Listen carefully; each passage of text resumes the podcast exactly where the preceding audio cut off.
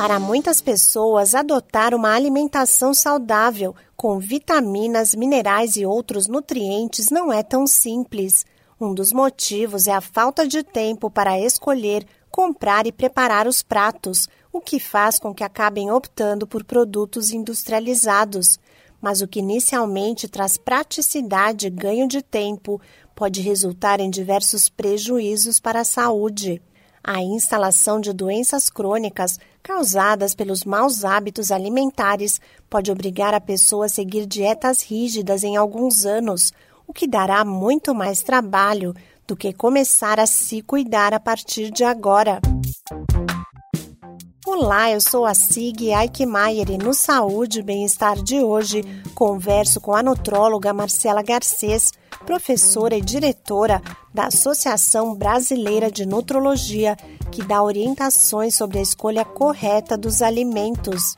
Ela diz que é importante evitar os ultraprocessados e preferir os produtos in natura ou minimamente processados. Diferente dos alimentos in natura, que são aqueles obtidos diretamente da natureza, tanto os de origem vegetal como os de origem animal, os alimentos processados são aqueles que passam por algum beneficiamento para facilitar a sua conservação e o seu consumo. Então, temos aqueles que são minimamente processados, como, por exemplo, frutas higienizadas, vegetais higienizados, que são colocados num pacote, onde podem ser é, consumidos e comprados de uma forma mais fácil. Existem aqueles é, que são colocados num pacote, como por exemplo os grãos de feijão, os grãos de lentilha, de ervilhas, o arroz, que são beneficiados e colocados em embalagens, em pacotes, para que sejam mais facilmente consumidos.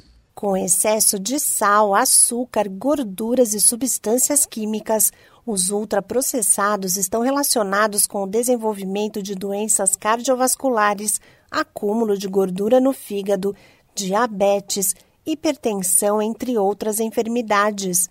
Já os processados geralmente trazem apenas ingredientes básicos, esclarece a nutróloga Marcela Garcês. Como, por exemplo, as conservas, os enlatados, os pães, esses alimentos processados, as carnes secas, esses alimentos são aqueles que nós olhamos para eles e sabemos do que eles são constituídos, quais os seus ingredientes.